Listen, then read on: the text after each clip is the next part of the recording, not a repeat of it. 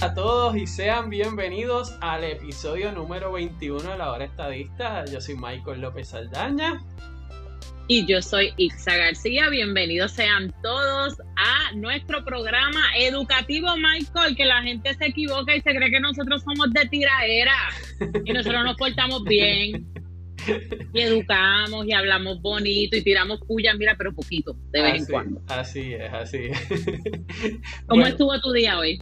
Bueno, mi día estuvo bastante bien, bastante bien y más aproveché bastante y esta mañana me puse a hacer mucho ejercicio ahí, tú sabes. Se acerca el verano, hay que hacer el aguaje. ¿Hiciste por mí por ti? Ah, claro, claro. No, no, hice por los dos, créeme. Muy bien, muy bien.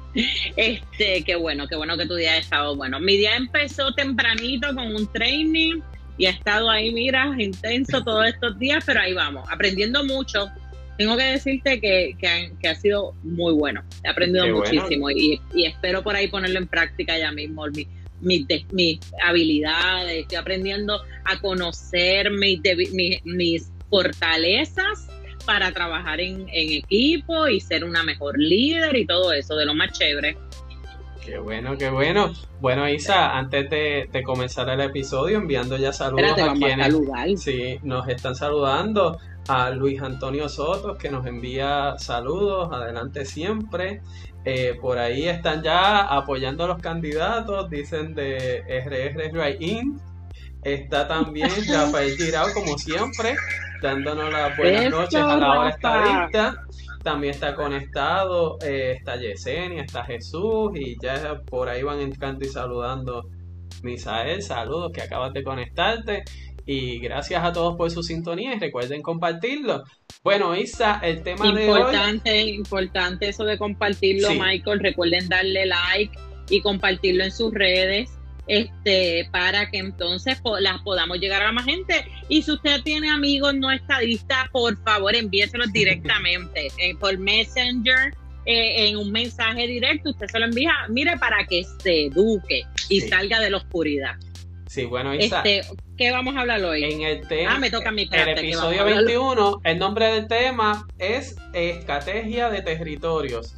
Elección de delegados congresionales. Esto porque tenemos la elección el domingo, Isa, que vamos a ir a votar. ¿Eso significa que, esto no es un invento criollo y nosotros somos los primeros en hacerlo? No, resulta que no. Y no vemos ningún medio hablando sobre que esto es una estrategia que han hecho otros territorios que concluyeron convirtiéndose en Estado. Y aquí lo único que hablan no es un embeleco de un partido y de un grupito nada más. Y resulta que no es así. Y hoy vamos a estar hablando de eso. ¿Qué temas tenemos, Isa? No me digas eso, Michael, porque yo pensaba que esto de los cabilderos por la estabilidad era un invento criollo. Ahora resulta que lo hizo otra gente. No, no, no, no, es que hay que hablar del tema. Mira, entre las estrategias de territorio, pues, ¿qué vamos a hacer? Vamos a mencionar específicamente los territorios hoy estados, porque sabe que todos son estados hoy. Eh, que utilizaron la estrategia de delegados congresionales para convertirse en estados eh, y este, la verdad, esto es un mecanismo de presión. Eso es importante. Es importante mencionar cuál es el propósito de la delegación congresional. No es hacer lo que hacen los senadores y los representantes para los estados que tienen ese derecho. No, no es lo mismo. Estos son personas que van a estar allí constantemente para llevar, recordar que hay un tema sin, sin atender, que es el asunto del estatus colonial de Puerto Rico, y ese es su trabajo. Así que es importante tener eso en mente, gente. No es que van allí a pasar leyes, ni a conseguir más chavos para Puerto Rico, ni nada de eso. Así es. ¿Qué, ¿Qué otra cosa? Vamos a discutir en los detalles de la elección de los delegados, que es este próximo domingo 16 de mayo de 9 de la mañana a 5 de la tarde y que es sumamente importante que nosotros como estadistas digamos presente y acudamos a nuestro respectivo centro de votación que mencionaremos un poquito también de dónde usted puede conseguir el suyo. Y es importante que ocupemos los espacios, gente. Recuerde que espacio que dejamos sin ocupar se llena de ruido y el ruido lo va a llenar la oposición. y por último, vamos a hablar un poco sobre la participación de algunos de los candidatos a delegados congresionales que participaron de nuestro foro que llevamos a cabo el domingo pasado eh, entre 8 y 10 de la noche, ¿verdad? Sí. 8 y 10, un poquito más de las 10. 10 y media. Más o menos. Este, tuvimos una muy buena participación, gracias a todos los que estuvieron con nosotros. Así que vamos a hacer, mira, un recap para aquellos de ustedes que no pudieron sintonizarnos. Vamos a hablar un poco de ello, porque usted entre hoy y el domingo que viene tiene que tomar su decisión. Así es. Así que, Michael, esos son los temas. ¿Se me quedó alguno? No, no, no. Esperemos que el tiempo esta vez nos dé. nos dé. Bueno, siempre nos da. El problema es que. hablamos más. Es que hablamos más. Bueno, y comenzamos rapidito con el primero de los temas y es como bien menciona Isa, que resulta que la elección de delegados en territorios para presionar al Congreso en convertirse en Estado, en ser admitidos como Estado, no es nada nuevo. Y es que resulta que, comenzando por Tennessee, que por eso se le llama el Plan Tennessee a la elección de delegados que vayan en representación de los estadounidenses del territorio a ejercer presión en el Congreso, tenemos a Tennessee, pero no fue el único. También estuvo Michigan, California, Oregon, Iowa, Minnesota, Kansas y el último que fue Alaska que también implementó lo que es la elección especial de delegados en la cual la dinámica es sencilla. Los residentes de ese territorio deciden realizar una votación para elegir a aquellas personas que los representarían en el Congreso, la cantidad que sea eh, según su población en la Cámara y los dos senadores que tiene cada uno de los estados, ellos los eligen y aunque no tienen la validez en el Congreso para poder eh, tener voz y voto como cualquier estado, pues ellos van de manera, por decirlo así, simbólica, diciendo que somos los senadores, somos los representantes electos por el pueblo de estos territorios y su única misión allá es presionar entonces a los congresistas para que admitan a ese territorio como Estado.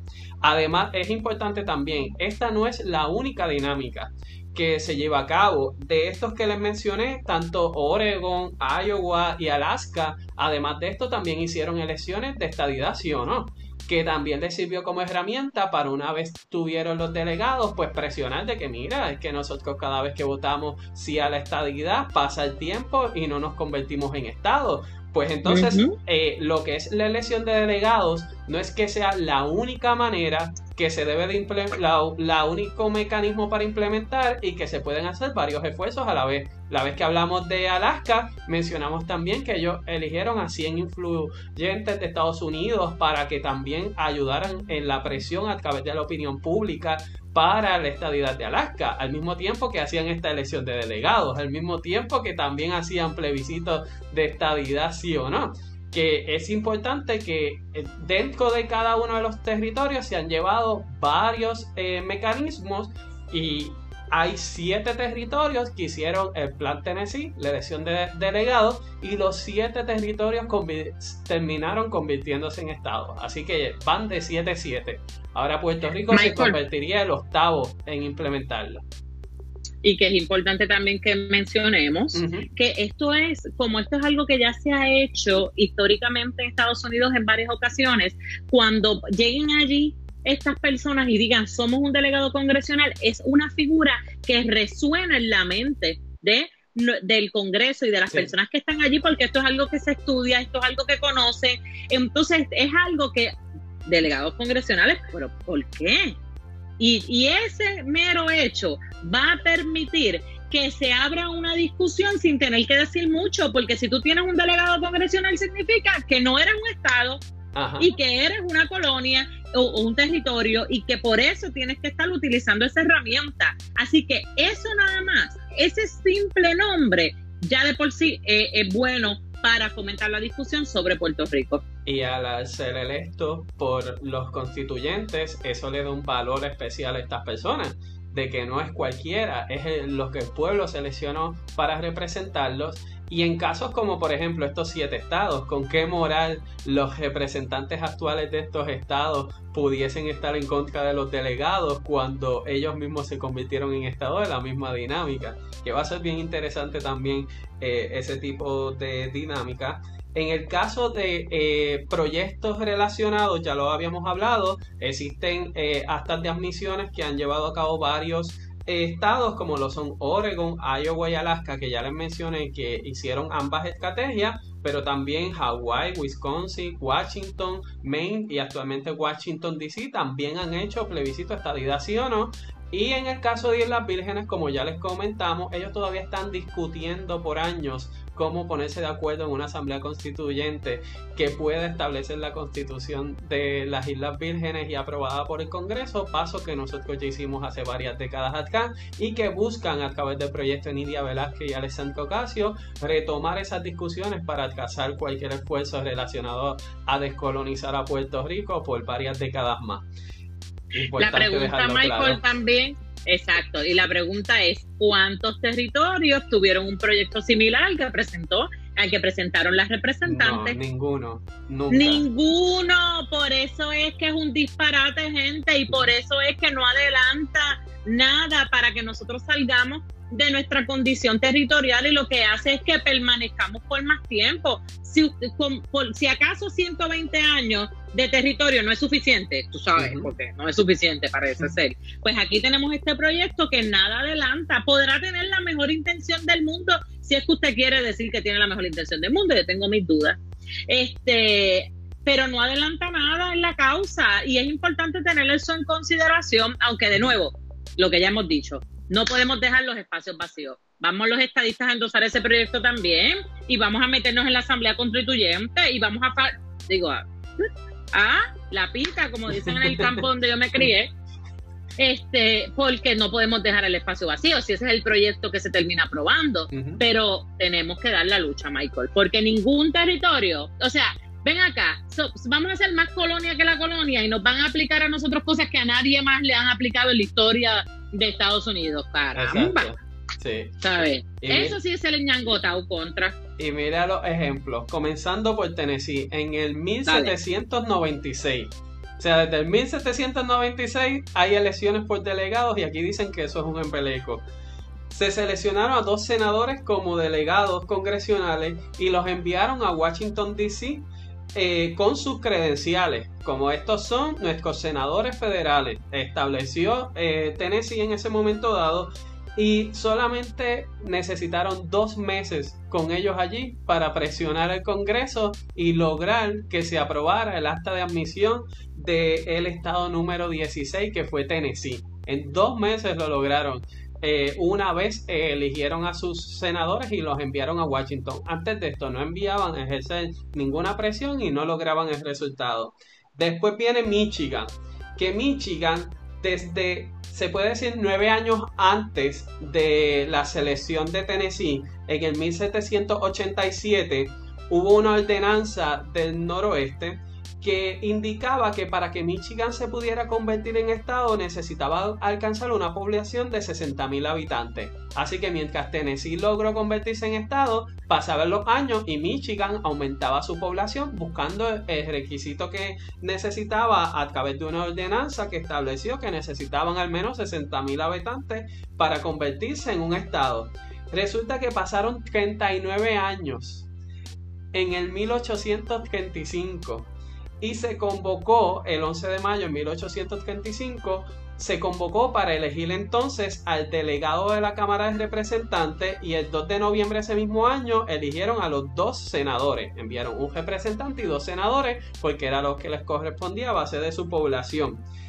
Y, o, sea, después de 39 años, porque el Congreso no, no, no quiso actuar bajo la ordenanza del noroeste que se había establecido y ya ellos tenían en ese momento la cantidad suficiente de habitantes, más de 80 mil, y era 60 mil, para hacer estado.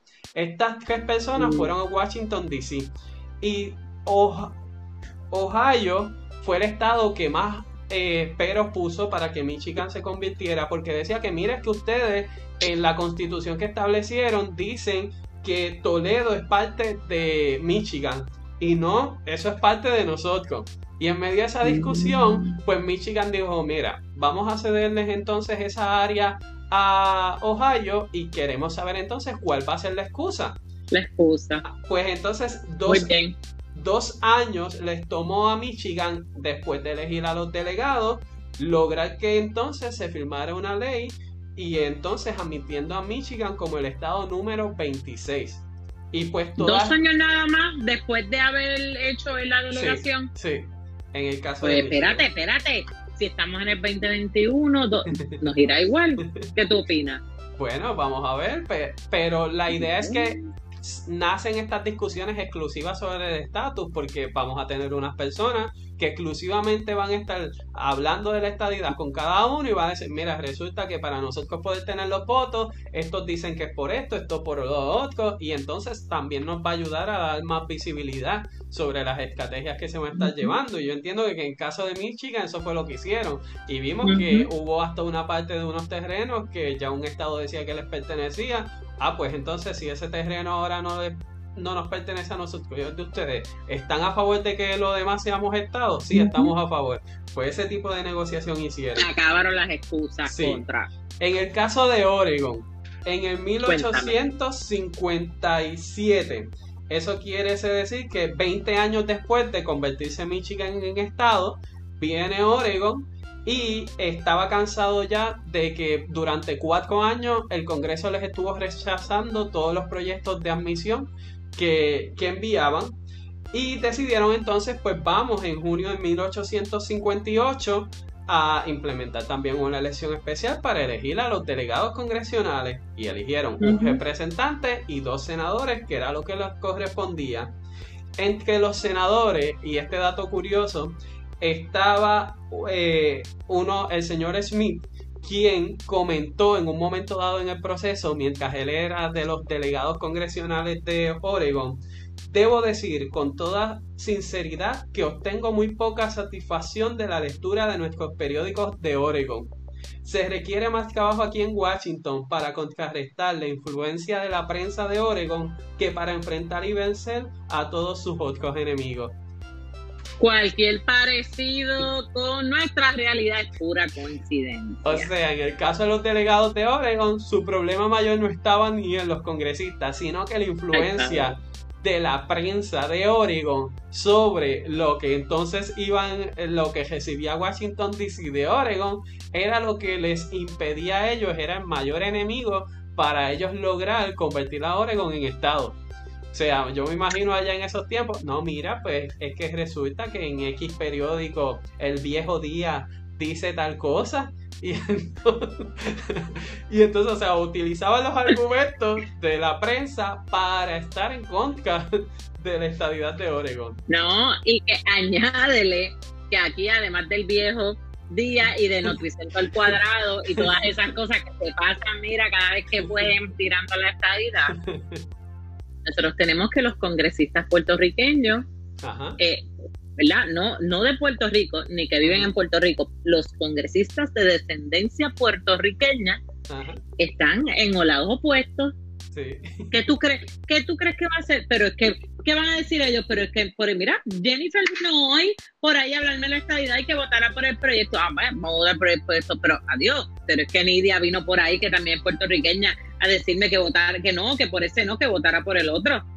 Era esquizofrenia, esquizofrenia congresional, vamos a tener ahí, al fin y al cabo, porque quién, ¿sabes? ¿Cómo tú, cómo, yo, mira, yo soy la representante del estado de Washington, que eso queda allá, mira, perdido por allá y un frío terrible, que no tengo idea de dónde queda Puerto Rico, que no tengo opinión ni a favor ni en contra, y que un día me visite uno diciéndome que sí a la estadidad y otro diciéndome que no a la estadidad y otro, pues que yo voy a pensar. Esta gente no se organiza, que se decidan y se organicen antes de venir para acá. Por eso es que necesitamos la delegación congresional, por eso necesitamos estadistas comprometidos que visiten todo el tiempo. Por eso usted como estadista que creen en la lucha por la causa, tiene que ir el domingo a votar. Vote por quien a usted le salga de lo más profundo de su corazón. Pero vaya y Suena bonito, me pensaba que, iba a decir, pensaba que iba a decir lo otro, lo sé.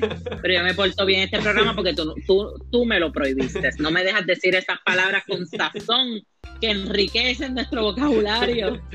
Mira, pues volviendo a Oregon, eh, ellos eh, lograron convertirse en estado ocho meses después de elegir los delegados. Le tomó ocho meses y tomando en consideración que su mayor obstáculo fue la prensa de Oregon misma, quienes estaban en contra de ellos. No, no, no, no. Así que tenemos uno que a los dos años fue estado y este que a los ocho meses fue estado. Y, Ay, padre. Y Tennessee que fue a los dos meses. A los dos meses. Ok, ok, ok. ya sé por qué hay tanta oposición a los delegados congresionales. Oye, de seguro nuestros opositores han leído historia y nosotros no. Mira, Caramba. El, caso de California, que este caso fue uno de los más fuertes en, en lograr convertirse en estado y fue que California fue otorgado a Estados Unidos como parte del Tratado de Paz luego de la Guerra de México. Pero entonces Estados Unidos nunca movió ni un dedo para organizarlo, ni tan siquiera como territorio. Así que era un gobierno militar, el de, el de California. El de California. Decían que era porque pues es un lugar muy demasiado lejano y carecía de potencial. Y entonces lo que hicieron fue un distrito militar no organizado. Y mandaban para allá al general tal y tú encárgate de gobernar aquello allí. Así lo tenían en Puerto, aquí en Puerto Rico hubo gobierno militar al principio también, así que... Sí. Y entonces, en el 1848 hubo un descubrimiento de oro.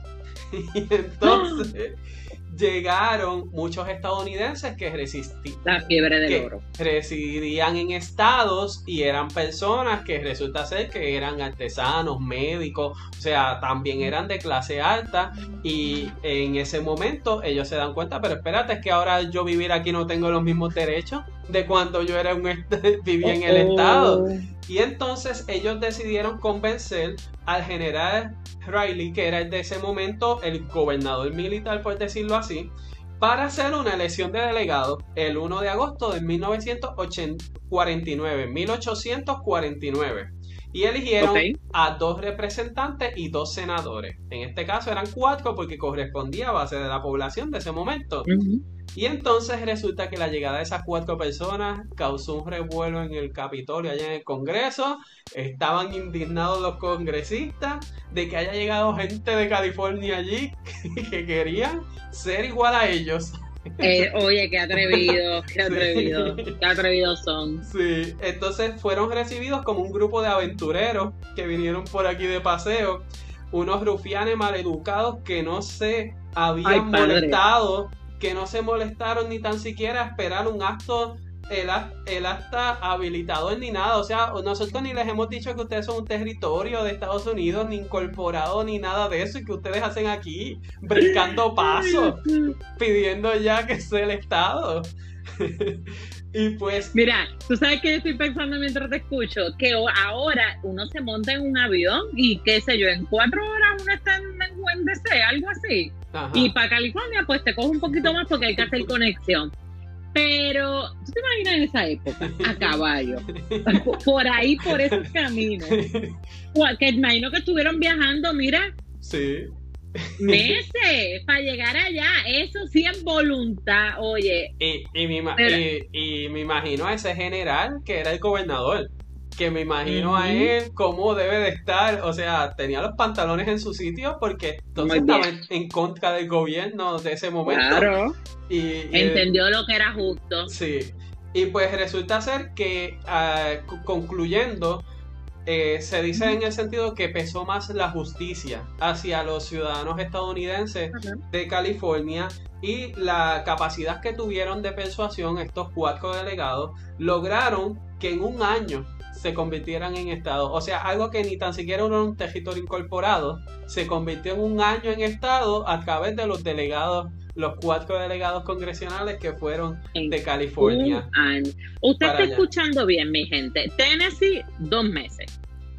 Este, Oregon, espérate, espérate. Michigan, dos años. Ajá. Oregon, cuatro meses. Ocho meses, perdón, ocho meses. ¿Y California cuánto acabas de decir? Un año. Un año. Ok. Vaya tomando nota, gente. Tome nota. Y aquí, mira, nosotros mirándonos el ombligo.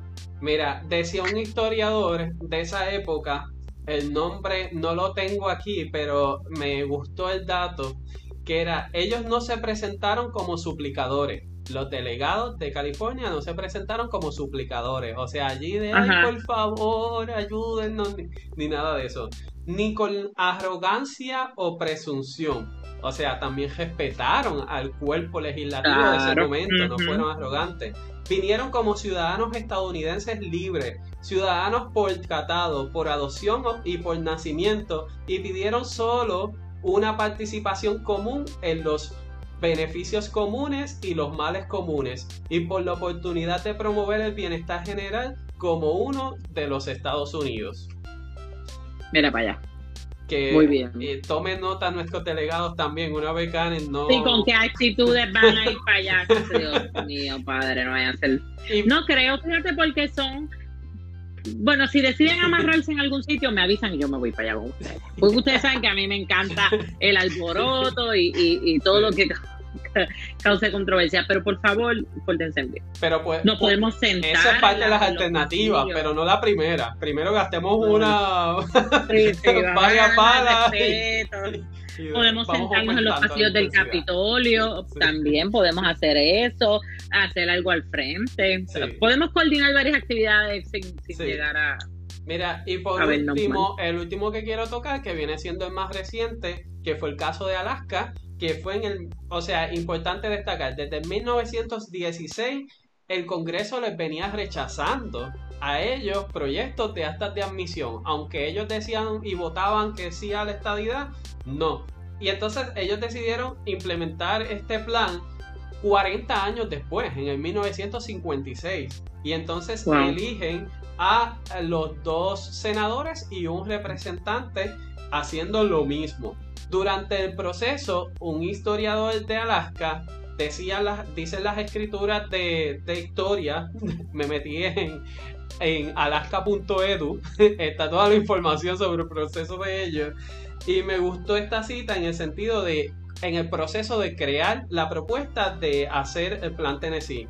No estoy ciego ante la posibilidad de fracasar, a pesar de que el plan Tennessee ha tenido éxito cada vez que se ha utilizado. Cada uno de esos éxitos podría haber sido un fracaso.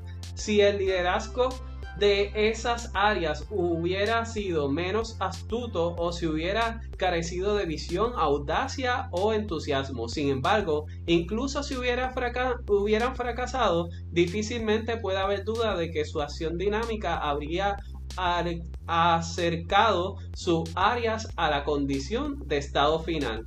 En, ese, en este sentido, el plan Tennessee parece ser el tipo de esfuerzo en el que los habitantes de Alaska tendrían todo para ganar y nada que perder. Es la misma situación que estamos nosotros. Nosotros no tenemos nada que perder con, con implementar el plan Tennessee también. Y eh, importante también y destaco para cerrar que como menciona, como recordarán, el primer artículo de nuestra Declaración de Derechos garantiza que el Congreso no promulgará ninguna ley que prohíba el derecho del pueblo de reunirse pacíficamente y a solicitar al gobierno una reparación de agravios. En esencia, el Plan Tennessee es una forma directa y lógica para solicitar al gobierno la reparación de un agravio monstruoso Debido a que el agravio es real y terco, la petición de corrección debe ser vigorosa y dramática. Por estas razones, el plan Tennessee siempre ha tenido éxito en el pasado. No, Michael, no, no, no. como lo dice ahí? Siempre ha tenido éxito. Con, mira, ahí enfatizado, letras mayúsculas en bol, con signo de exclamación, subrayado. Lo implementó Alaska, luego de eso, y entonces dos años después se convirtieron en estado. Dos años, mi gente. Así que perece, perece. Cuando usted le diga, ve, y, y, por eso es que hace falta un esfuerzo educativo, Michael. Sí. Porque ahora, mira, cuando usted esté en las redes sociales y vengan a decirle que eso de los delegados congresionales no sirve para nada, eso no importa, usted le va a decir de verdad. Pero si siete territorios lo usaron, los siete tuvieron éxito, pero si siete territorios lo utilizaron y el más que tardó en convertirse en Estado tardó dos años después de haberse hecho. Y usted tiene ahí herramientas, y o si usted, mire, o si usted es este jalcoroso como yo, es bélico, como es que yo tengo un buen un buen amigo que usa, se no me acuerdo el nombre, pero para la próxima se lo pueda traer. Y usted tiene balas ahí para usted, mire, ponerse en las redes ahí a decirle a la gente, úselo, ya sabe, Tennessee, ¿cuánto tardó? Tennessee, dos meses. Dos meses. Michigan, dos años. Dos años. Oregon, ocho meses. California, cuatro meses, ¿verdad? California, un año. Un año. Y Alaska, dos años. Dos años. Ahí se tiene. El más que tardó, tardó dos años y lo lograron. Siempre ha tenido éxito. Porque el caso de Puerto Rico no va a ser la diferencia. Y si fuera la diferencia, ¿sabe qué? al día siguiente nos levantamos, nos sacudimos el pollo y nos inventamos otra manera de luchar. Es como dicen, no, no, hay nada que perder con este intento. y todo que ganar. Porque el día después, si esta gente, por eso es que usted tiene que escoger bien, ¿sabe? Escoja bien en los que vaya a escoger, escójalos bien, que sea gente que de verdad quiera ir allí a hacer el trabajo. Y si estas seis personas que se van a escoger todos los días visitan a tres, mira, por ser, por ser este, ¿verdad? Conservadora, tres personas, son todos los días 18 personas que se están visitando para discutir el tema del estatus de Puerto Rico que hoy no se están visitando. Así que en cinco días usted puede, mire, usted puede visitar 90 personas distintas para el tema. Y en cuatro semanas se acaba de caer algo, no sé si lo viste, en cuatro semanas usted tiene 360 visitas sobre el tema de Puerto Rico en un mes que antes no se tenía. Y usted me dice a mí, mire, tanto cae la gota sobre la piedra hasta que le hace un hoyo. Así que tenemos que hacerlo, gente. Por eso es tan importante que salgamos a votar. Y si usted me está viendo y usted tiene un familiar que dice, ay, pero ¿para qué yo voy a votar? Ave María. Pues explíquele por qué. Porque si esa elección no es concurrida, lo van a usar de excusa para menospreciarla y para decirnos que no vale la pena. Pero tenemos que hacerlo, gente. Nadie, esto no se va a resolver solo. Aquí tenemos que luchar para resolverlo. Y como vieron, el rechazo siempre ha existido. Y el Congreso, de hecho, trabaja así. El, el Congreso está hecho de una manera en donde es inmóvil. Y es la opinión pública y la presión la que hace que muevan los asuntos en el Congreso. Y ya vimos ejemplos de cómo cataron mal a estas personas y como quiera, ellos dieron el frente y lo, y lo lograron, porque al fin y al cabo valió más en una nación que se, eh, que se caracteriza por la democracia alrededor del mundo, pues valió más ese sentido democrático de poder darle el voz y voto a estos ciudadanos estadounidenses de esos territorios que cualquiera de las excusas que ponían los congresistas de ese momento. Incluso hay casos en donde el, el que era presidente de la Cámara de Representantes se oponía a la estadidad de un territorio y después se convirtió en presidente y le tocó firmar el convertir el territorio que se negaba a convertir en Estado. O sea, que y esta, es la historia, pues entonces son dinámicas que también puede pasar. Uno no sabe ni cómo termina. A lo mejor después de todo esto que está llevando a cabo Grijalba, termina él votando a favor de hasta de admisión de Puerto Rico. Claro, claro que va a votar, ¿sabes? Eh, hay que crear las condiciones perfectas para que ellos tengan la excusa para votar a favor. Los políticos son, funcionan por presión, gente, excepto los que por alguna convicción bien fuerte apoyen lo que apoyan, que eso no son la mayoría. Los políticos se van a mover hacia donde entiendan que su electorado apoya, porque ellos quieren el pensamiento número uno de todo político. ¿Usted sabe cuál es? La reelección y mira, lo lamento por mis buenos amigos que están en alguna candidatura, que me van a decir lo contrario, que lo más importante es el pueblo, que van a luchar por el pueblo, oye, y algunos de ellos lo están haciendo. Eh, pero el pensamiento número uno en cualquier, cualquier persona en un puesto electo es la reelección, no es ningún otro.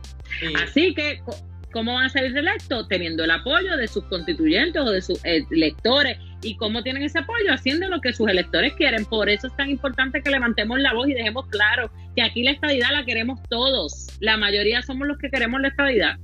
Importante, como mencioné al principio otros ejemplos, que también no veamos esto como el milagro de que esto es lo único que logra la estabilidad para Puerto Rico, que también es una burla que buscan también menospreciar los procesos, si no es una herramienta más, pero eso no significa que nos vamos entonces a echar para atrás porque ellos se van a encargar. Tenemos que como quiera establecer eh, alianzas y propuestas y otros mecanismos que también adelanten la causa. Y yo veo eso también de las personas influyentes en Estados Unidos nos hemos puesto tanto en tema de conversación junto con Washington DC convertirnos en Estado, tenemos celebridades como un propio expresidente Barack Obama haciendo expresiones a favor del voto de los puertorriqueños, pues ¿quién le ha hecho el acercamiento?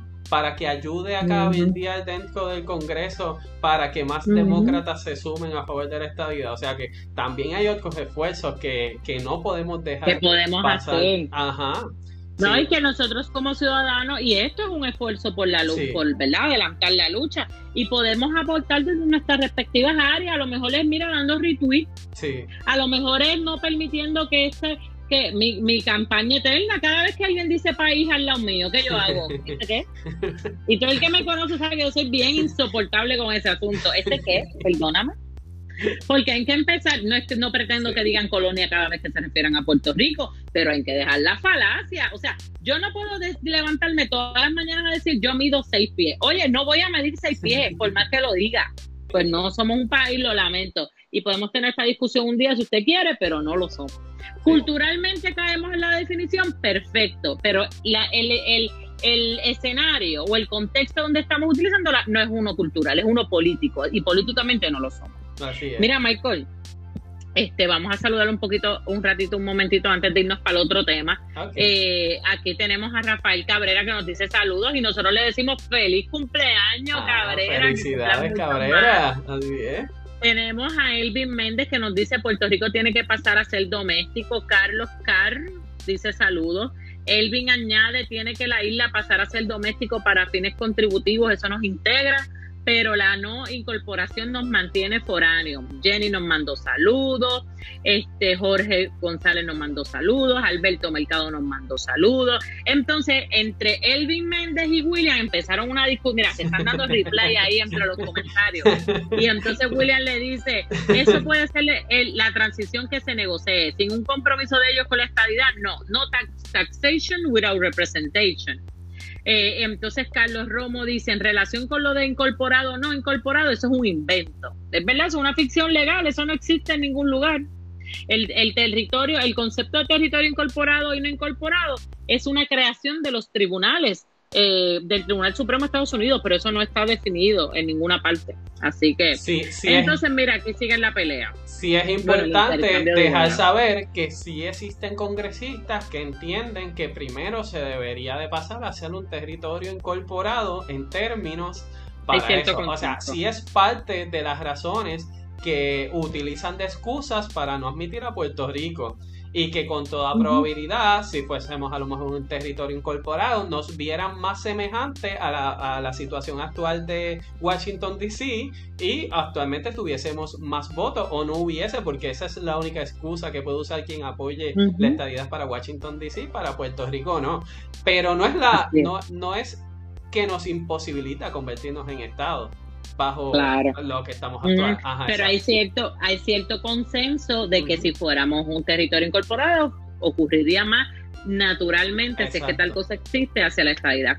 Mira, Jenny nos dice, de verdad que mucha escuela he tenido con ustedes, los felicito. Gracias por ese comentario, Jenny, un fuerte abrazo. Un, un, fuerte abrazo y Gil nos dice saludos de Guaynabo, un abrazote para Gil Urbina que también nos está sintonizando, Michael. y mira. Importante también el detalle de, de las discusiones y debates sobre incorporación o no.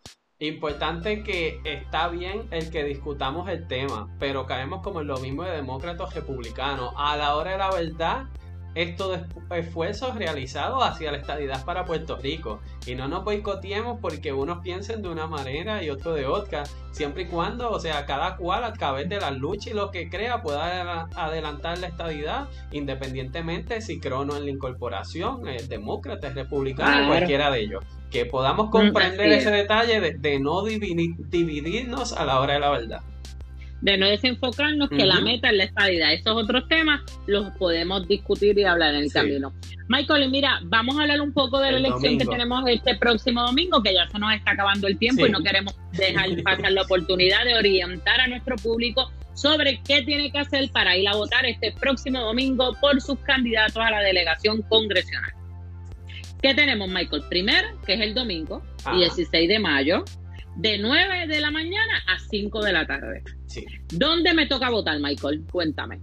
Bueno, para los centros de votación es importante que la gente sepa que en la página de la Comisión Estatal de Elecciones, ceepur.org, está en, eh, en la pantalla, también ya si usted pone en, en las consultas en su navegador, puede poner consulta CEE e y le va a salir como primera alternativa la opción que ellos tienen que usted pone su número electoral como en cualquier evento electoral que usted pone el número electoral y le sale hasta la página donde sale en el libro, el colegio, el salón, todo eso pues ya está en sincronía con la elección del domingo, que puede hacerlo a través de ahí.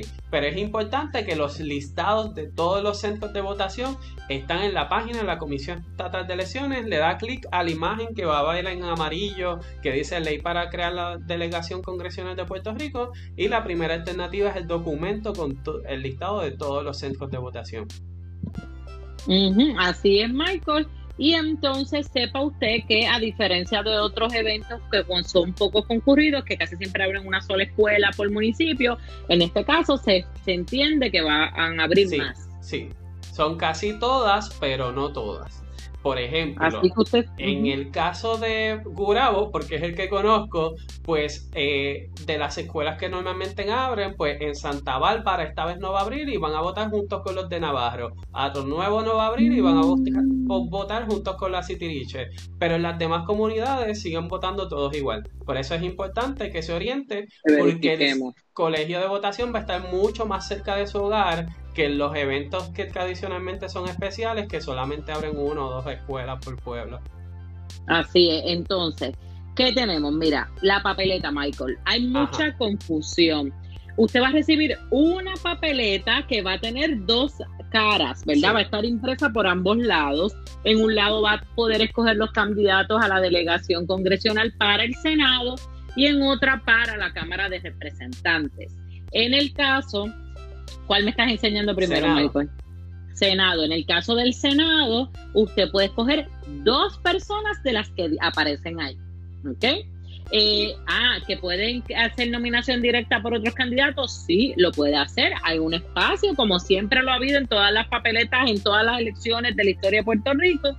Eh, hay un encasillado al final donde usted marca el cuadrito y escribe el nombre de la persona por la cual usted está votando, que es importante que usted escriba el nombre bien, porque eso evita problemas en el futuro para la hora de eh, contabilizar votos. ¿Qué pasa? ¿Por qué explicamos esta opción? Porque ya hay, creo que hay como seis candidatos por nominación directa, este, eh, cuando mezclamos Senado y Cámara, eh, que son casi la misma cantidad que hay como candidatos per se y queremos que usted sepa cómo ejercer su voto eh, eh, correctamente si es que su elección es al votar por mediante nominación directa. Y la nominación directa usted puede votar por usted mismo y nadie le puede decir nada. O puede votar por personajes ficticios o puede votar solamente por, por una persona. No tiene que votar por, una sola persona. Exactamente. el máximo son dos y puede ser combinación de candidatos con nominación directa, o dos nominaciones directas, o dos candidatos, o votar por uno solo, sea candidato, sea nominación directa. Hay múltiples opciones. O en blanco, porque en, no blanco, y fue nada más parte de la Cámara. no sé. Sabes que yo, yo no soy partidaria de echar las papeletas en blanco, porque yo siempre pienso que hay truco, usted la daña. Le hace un garabato, vote por usted mismo, como usted quiera. Y el conteo va a ser manual. ¿Cómo es? Que sepan también que el conteo va a ser manual, no va a haber la máquina. Como saben, el presupuesto de la comisión y de Puerto Rico entero está complicado y lo que decidieron para ahorrar fue esta dinámica también, que es solamente una hoja por ambos lados, que entiendo yo que eso es para economizar, que no se diera el doble de, de documentos.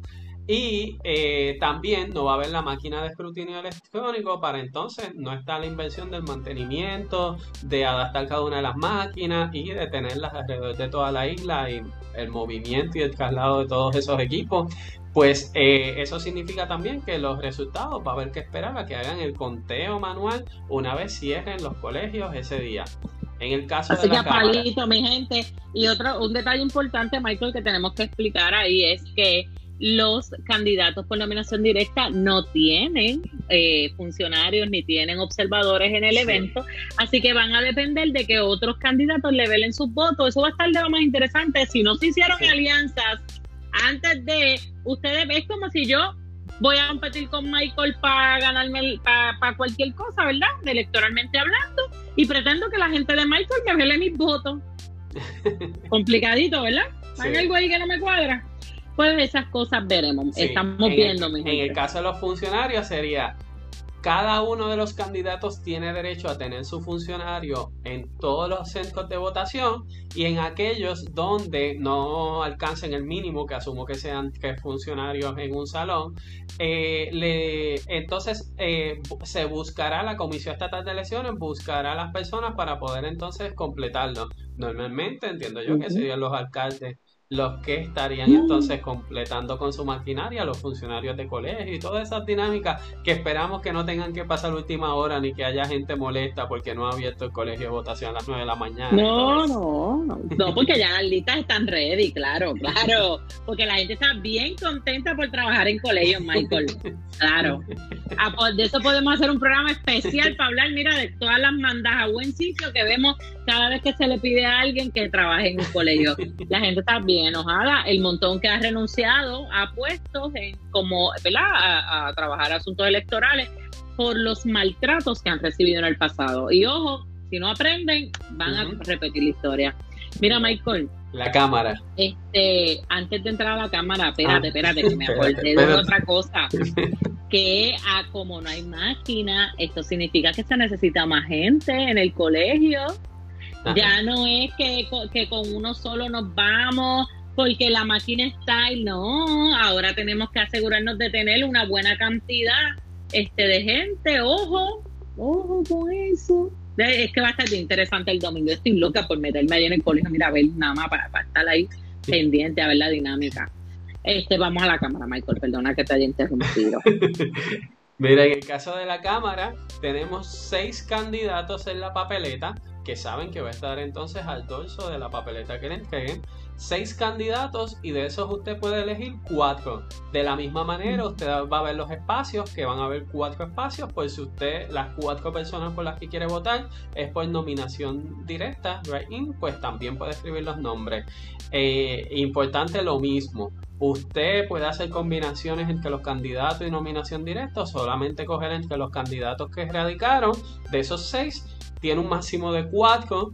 Ah, es que yo no los conozco a todos y no sé por cuál votar. Pues tiene dos alternativas. Una, ver nuestro foro, que fue el pasado domingo. Y, o dos, pues puede elegir entonces que es un solo candidato o ninguno de ellos. Ese es su derecho a la hora de ejercer su voto en esa papeleta. Mira, Michael, y hemos recibido algunos mensajes de personas que nos cuestionan por qué nosotros hablamos de la opción de nominación directa cuando, ¿verdad? Orientamos por qué en el foro que tuvimos invitamos a candidatos eh, por nominación directa. De hecho, invitamos a todos, los que habían salido hasta a ese momento porque posterior salieron dos más. Este, no me extrañaría que mañana salga otro, pero bueno. Eh, y entonces nos han preguntado por qué porque hay personas que entienden que es injusto para los candidatos que están sujetos a, a, las, a las distintas regulaciones la nominación directa. Y mira este mensaje que me pasaron. No lo voy a leer completo, lo voy a leer una partecita. Me dice, no voy a votar writing el 16 de mayo. No es justo con los candidatos que viven aquí y han tenido que hacer campaña por la isla, recoger endosos y todo lo demás. Aunque entiendo que la ley asiste para el que quiera utilizar ese mecanismo. Y el, eh, para mí, no hay, ¿verdad? Lo voy a dejar ahí. Lo voy a dejar ahí porque tú sabes, ya después se vuelve más intenso el mensaje.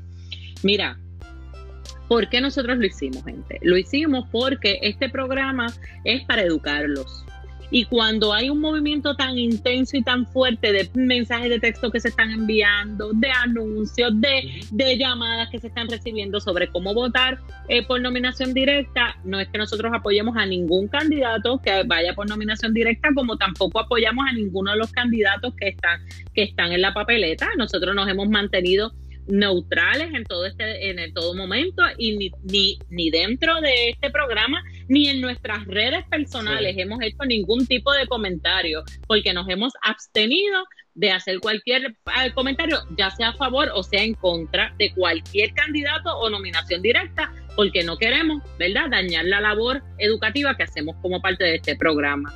Eh, pero entendemos que nuestro rol educativo tiene que llegar hasta ese punto de explicar cómo se vota por nominación directa, porque eso es un derecho que le pertenece a usted y porque no ha habido una educación. Yo hubiera esperado de parte del partido yo hubiera esperado más acción, una, una, campaña que se apropiara de esta elección, hiciéramos algo diferente, pero, pero no lo estamos. Estamos de nuevo en la pelea chiquita de los personalismos y por quién voto y por quién no voto, y estamos de nuevo eh, mirándonos el ombligo en vez de mirar más arriba, que es la lucha por el ideal.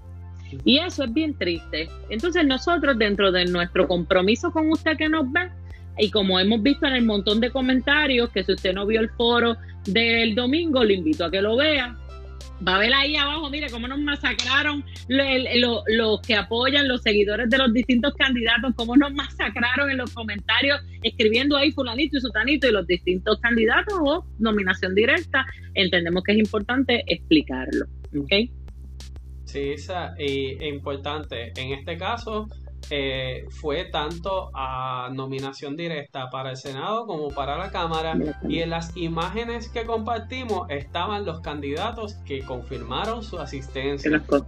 Una vez nos confirmaban, los incluíamos. El orden que utilizábamos era el mismo orden de la papeleta y dando eh, también salvaguardando el hecho de que hay unos candidatos que pasaron por un escrutinio y por un sorteo de, números para salir en la papeleta, pues el orden también está con esos números y al final entonces los que eran de nominación directa que confirmaron participar del foro. Se le da la misma oportunidad a todo el mundo porque aquí ustedes saben que nosotros somos lo más inclusivo posible siempre y cuando sean estadistas. Para eso estamos. Exactamente. Y son personas que resultó ser que, que ellos mismos, los de nominación directa, no habían escuchado a los candidatos. En el caso eh, mayor de ellos fue eh, sobre los jóvenes que están y quedaron al final hasta sorprendidos. Y lo podrá escuchar usted en el foro, que algunos estaban casi hasta endosando a otros de los candidatos, porque los propios de nominación directa nunca habían tenido la oportunidad de poder expresarse en un foro junto a los demás. Y nosotros queremos de paso también agradecer, y me gustaría Isa, mencionar los nombres de los que asistieron al foro, que viene siendo en el caso del Senado la número uno en la papeleta, que es Zoraida, vamos a ponerle las papeletas uh Por la, por la C. Ajá. Eh, Sí, porque el colmo sería, el colmo sería que vamos a sacar una promo para el foro con gente que pueda ir al foro. Sí. Tú sabes, en serio, también nosotros somos educativos, pero no nos chupamos el dedo. Sí, en el caso del foro usted va a poder escuchar contestando cuatro preguntas eh, a la número uno en la papeleta, Zoraida Busó, al número dos que es Víctor eh, Pérez y al eh, número tres que es Roberto López, ellos que confirmaron y ellos que participaron del foro de, del domingo. Obviamente. Que de cuatro tuvimos a tres, que estuvo bueno. Y además también invitamos a una candidata del Senado de nominación directa a través de sus redes sociales, ajá, doña Miriam. Que no confirmó. Y no, confirmó, pues no participó. Pues y en el caso de la Cámara de Representantes tuvimos la participación y lo reconocemos de Roberto Lefran Fortuño, que es el número uno en la papeleta, eh, en un inicio y durante todo el fin de semana estuvo en conversaciones con ella, había confirmado eh, Elizabeth, pero no, no pudo por un compromiso que le surgió a última hora y se excusó y así mismo lo hicimos. Y nos canceló, y, nos canceló poquito antes del programa. porque si no, pues entonces no, no salía la propaganda, pero como nos había confirmado, pues la habíamos incluido tenemos ahí a nadie que no nos haya confirmado, porque nosotros no, tenemos esa necesidad. Nos canceló poco antes del programa y, cuando, y lo anunciamos en el programa para que usted supiera. Sus razones tiene y nosotros las respetamos, porque nosotros no tenemos autoridad para obligar aquí a nadie. Pero anyway. El foro, el foro era a las 8, ella canceló a las 7 y 44. Eh, 16 minutos antes. Eh, estuvo el joven Aquel Jared, el número que es en la papeleta, él estuvo presente en el foro. Eh, María Mayita Meléndez estuvo presente uh. en el foro, que es la número 4 en la, papeleta. Eh, Jorge Iván, él se invitó y no participó del foro. Y entonces, que viene siendo a Elizabeth y Jorge los que no participaron, porque Ricardo Marrero Pasaperas, el número 6 en la papeleta, también participó. En el caso. Entró un chin tarde, pero entró. Sí, sí, e incluso él mismo me notificó que estaba en un compromiso y dentro de ese compromiso él fue sacando los espacios para poder contestar las preguntas y participó de todo el foro. Entonces. Así que de seis, cuatro, no estuvo mal tampoco. Y aparte de eso, denominación directa, importante dejar saber que participó Arnaldo Claudio y participó Carlos Rivera. Y además de ellos dos, también se invitó a Ricardo Rosselló, no participó, y también se invitó a Eduardo Rosas, que tampoco participó que se sepa que se invitaron a todos y pues estas fueron las personas que participaron y se les dio entonces la exposición en el foro, pero que contamos con invitarlos a todos. Nosotros cumplimos nuestro rol de que nadie dijera que no lo invitamos. Y hicimos las gestiones, las mismas gestiones con todo el mundo, con algunos que a lo mejor teníamos otros números adicionales, los contactamos directamente, contactamos a alguien de su campaña según tuviéramos disponibilidad, porque no a todos los conocemos este, eh, y el, trabajo se hizo. Eh, para poder para poder tener la mayor participación y para que usted escuchara de la boca de ellos por qué usted debe votar por ellos. Y el foro estuvo súper bueno. ¿De qué fueron las rondas, Isa? Mira, te voy a decir. Las fueron las mismas rondas para los dos, para todos, ¿verdad? Hicimos primero Senado y luego hicimos Cámara, pero fueron las mismas cuatro rondas. La primera, ¿quién era, ¿quiénes eran ellos? Cuál era su historial, este, ¿verdad? Algo de su historia personal, profesional, pero su historial en la lucha por la estabilidad. Su historial como estadista, ¿cuál era? Y ahí nos hablaron. Luego de esa, ¿qué dos estrategias, de las estrategias que usted tenga, cuáles son las dos principales que usted va a utilizar para la lucha por el ideal? Y ahí ellos hablaron y tienen, y hablaron muy, bien. Entonces, ¿qué estrategias que han utilizado otros, otros territorios para convertirse en estados? Usted entendían que podemos utilizar a Puerto Rico porque era aplicable al caso de Puerto Rico. Y el cuarto, la cuarta ronda, que no era una pregunta, realmente era, era abierta para un tema libre conclusión, donde cada uno de ellos podía decir lo que quisiera. Hablar de un tema anterior, exhortar a la gente a votar, hablarles de ellos, lo que ellos quisieran. Esas fueron las cuatro rondas que tuvimos. Primero cogimos a los del Senado, que se acabó como a las nueve. Tuvimos unos problemas eh, eh, con uno de los participantes que no nos escuchaba, así que empezamos un poquito más tarde. Eh, y entonces a las nueve arrancamos con el foro, con la parte de, los, de la Cámara. Primero cogimos al Senado, que estuvo Zoraida, eh, Víctor y Roberto. Hablaron de su, de su historial, de lo más interesante. Oye, todos han visitado Washington en el pasado, todos han estado realizando labores. Eh, algunos resaltaron experiencias profesionales por encima de los demás, estuvo de lo más interesante esa parte y los pudimos conocer un poquito más sobre quiénes son esos candidatos. Eh, en cuanto a, las dos estrategias principales, yo te diría que esa fue como que la pregunta que más difícil se le hizo a los del Senado. Aunque sí la contestaron, pero como que las contestaciones de los de la Cámara estuvieron más elaboradas. No sé si tú si te dio esa misma impresión a ti, Michael. Sí, este y yo diría por el hecho de que como parece que los de la Cámara tienen como que más cantidad de, ideas, de cosas para hacer, incluyendo la organización de puertorriqueños en diferentes estados, o sea, no solo limitarse en Washington DC, sino que hubo bastantes propuestas, o sea, diversidad. Claro, son más también, obviamente, así que era de esperarse. Pero como que esa pregunta se les hizo un poquito complicada eh, no que no la contestaron, la contestaron y algunos de ellos trajeron puntos muy válidos. Este, Roberto, en el caso de Roberto, mencionó el asunto de unirse, de conocer bien el resto de los eh, representantes y senadores para entonces hacerle acercamiento personalizado de cuántos puertorriqueños tienes en tu estado, ese tipo de cosas, que es importante ese tipo de lucha. En el asunto del general resaltó su, su carrera militar y la importancia que tiene para eh, es el único.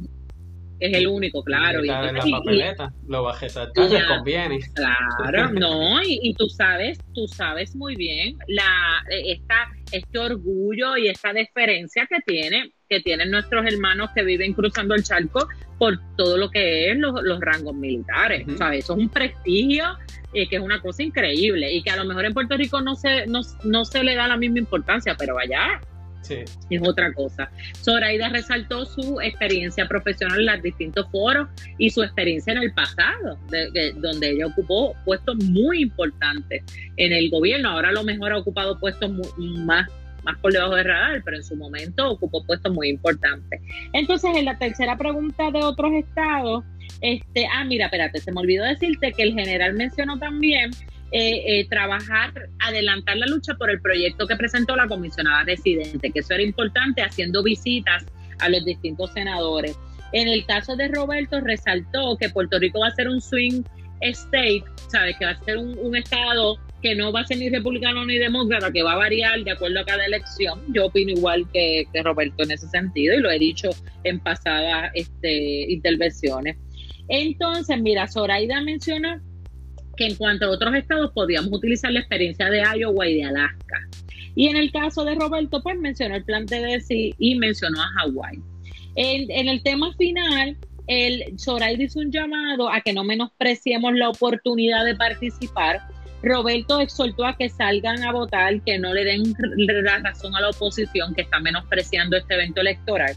Y entonces Víctor mencionó que estamos en un momento histórico demasiado importante y que por eso tenemos que maximizar esta oportunidad. Y usted quiere saber más qué dijeron y qué no, busque nuestro foro en la página de la hora estadista. Y no dura tanto, como 45 minutos la parte del Senado, lo que pasa es que tenían 3 minutos cada uno por cada pregunta, así que son 9 minutos por pregunta, 4 preguntas, 36 minutos en total más nosotros nos portamos bien y no interrumpimos. Michael me tenía amenaza, para que ustedes sepan. Amenaza, me tenía, no puedes hablar, listo. No, para que presentarlo y decir el tiempo. Y yo con la campanita digital. a veces no escuchaban, se quedaban pegados, pero por lo menos respetaron los había tiempos. Que tocarla, había que tocarla. Y salía mi, la mía sonando del timer, y como quiera. Bendito. Pero es que pienso que uno está envuelto hablando y se hace difícil. A mí me pasa igual, yo hablo mucho. Mira, vamos a la cámara, Michael. Que las preguntas fueron las mismas. Este, y entonces, ¿qué pasó ahí? Me gustó mucho, me gustó mucho que Mayita mencionó que hay que, que es necesario tampoco, tan pronto las personas salgan electas, ¿verdad? Los seis que salgan electos, es necesario reunirse para hacer una agenda grupal tengo que decirte que eso me gustó mucho. Me causó muy buena impresión porque es necesario que se coordinen. Sería el colmo que vaya uno pidiendo una cosa y otro pidiendo otra, caramba. O que por la mañana uno visite a este congresista y el otro visite por la tarde el mismo. No. En la coordinación y el alineamiento va a permitir maximizar los recursos y hacer más con menos y eliminar las redundancias y las duplicaciones.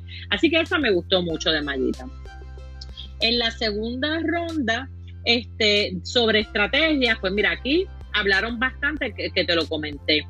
Arnaldo mencionó que no hay un plan estratégico y es verdad, no hay un plan estratégico elaborado y eso va atado a la, a la, a la agenda grupal que mencionó Mayita.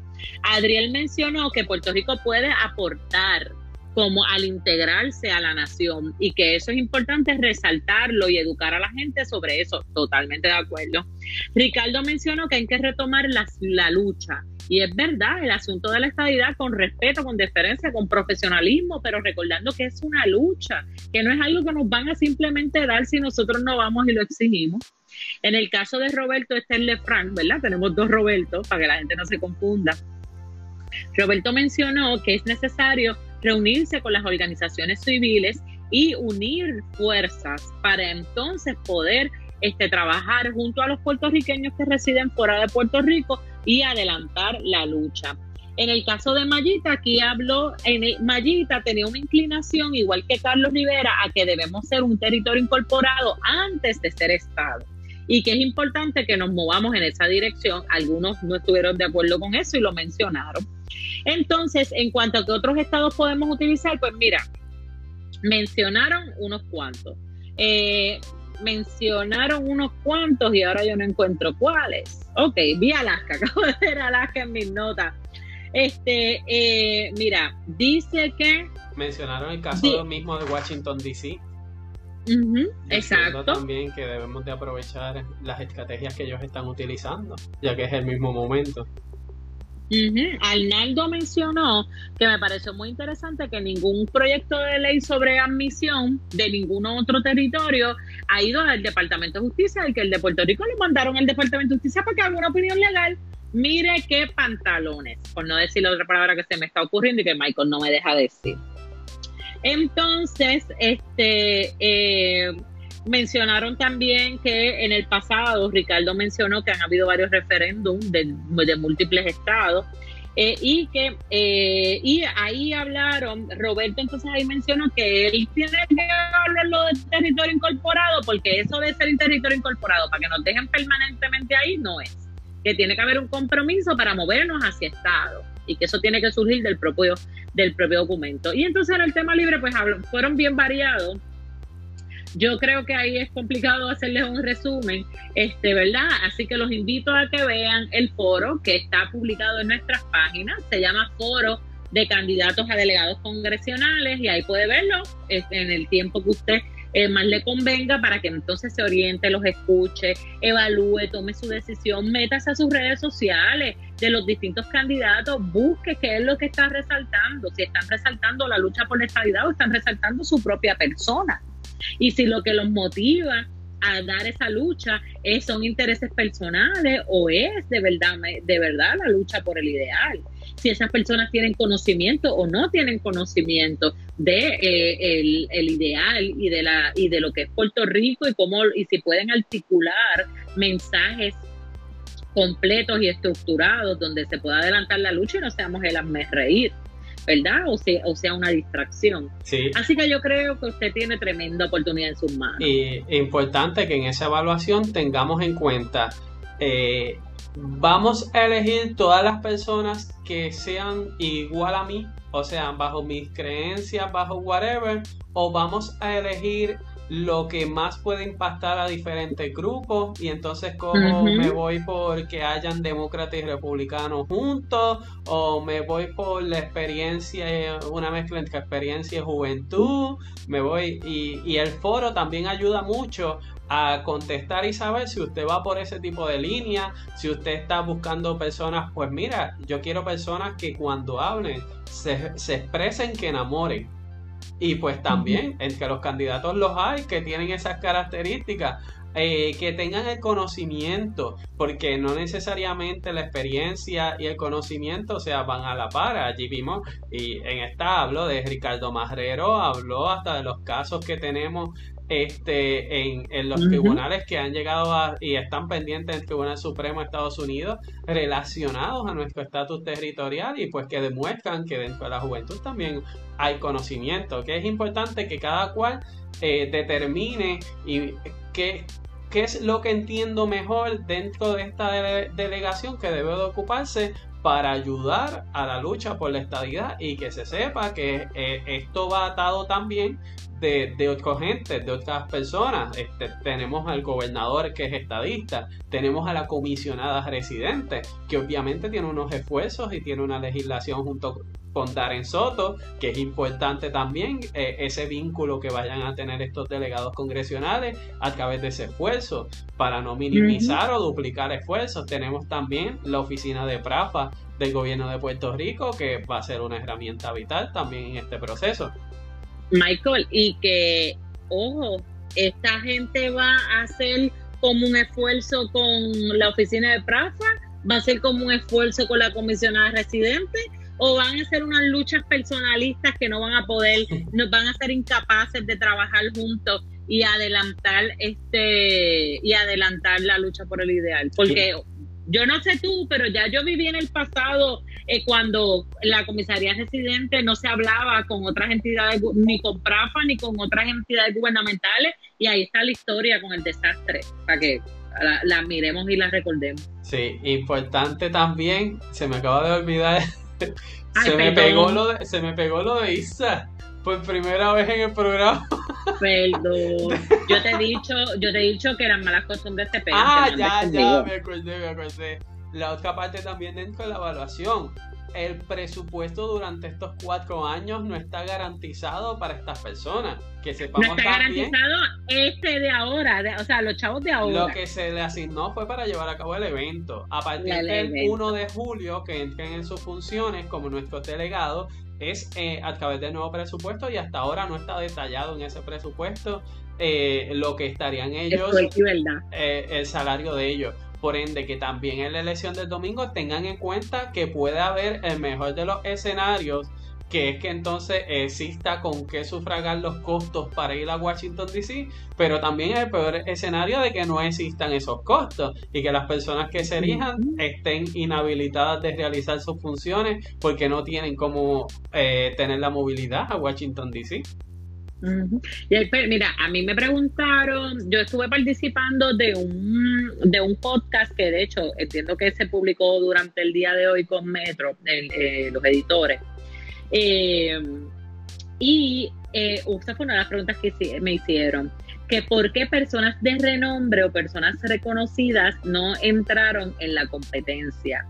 Y es de lo, y, ¿verdad? y uno puede suponer muchas cosas, desde el asunto de la de la inestabilidad que ha creado, este, si se aprueba o no se aprueba, del asunto de que no hay fondo, entonces pues de qué van a vivir, desde el punto de que esta, hay otras personas tienen otros intereses locales que no van a abandonar, que no van a abandonar el patio este, para irse para afuera porque entonces van a perder este, eh, eh, la posibilidad de esos intereses a futuro.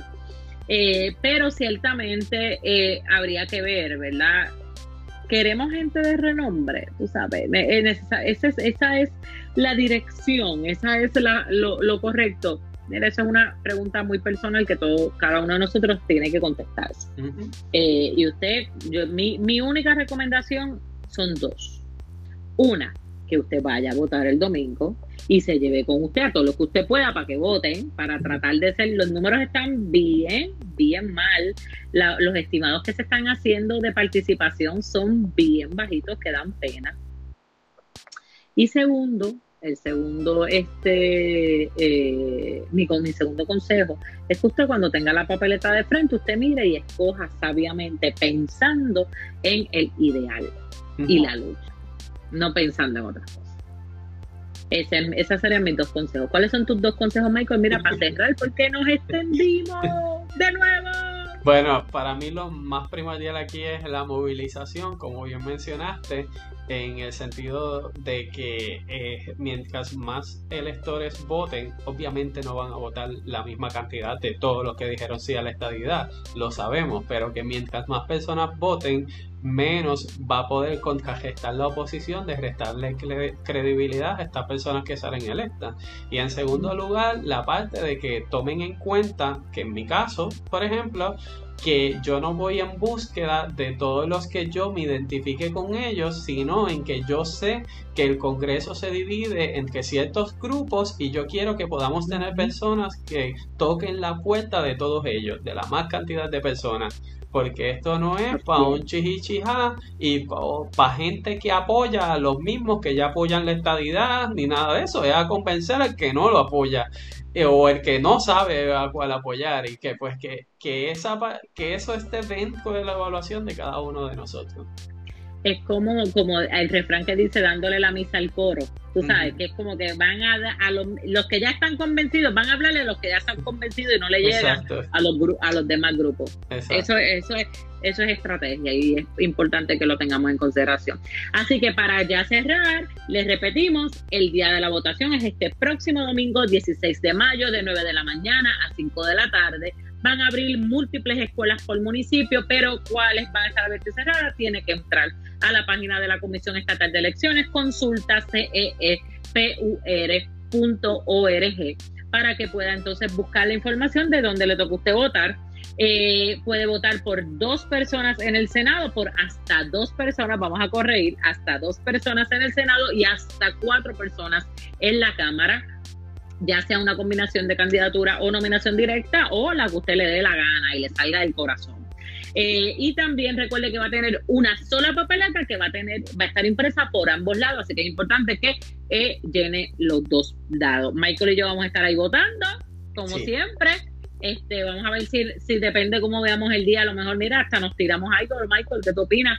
Este, a lo mejor podemos poner algunos comentarios o algo de lo que veamos. Si tenemos información privilegiada, la podremos compartir con ustedes eh, para que usted también, mira, sepa cómo va corriendo el día. Se anticipa poca participación, lo que yo creo que va a ser bien lamentable. Así que los exhorto a todos que por favor salgan a votar. Ocupemos el espacio y demos y usemos este evento como otra lucha más, otra herramienta para luchar por la estabilidad.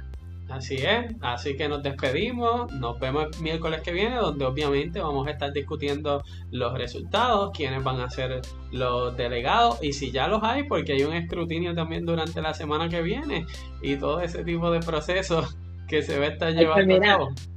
Aquí pusieron algo importante que yo te lo voy a leer. Dice, Michael, ¿usted por qué no se postula? Eres muy inteligente y sabes mucho. Michael Writing, lo podemos anunciar mañana.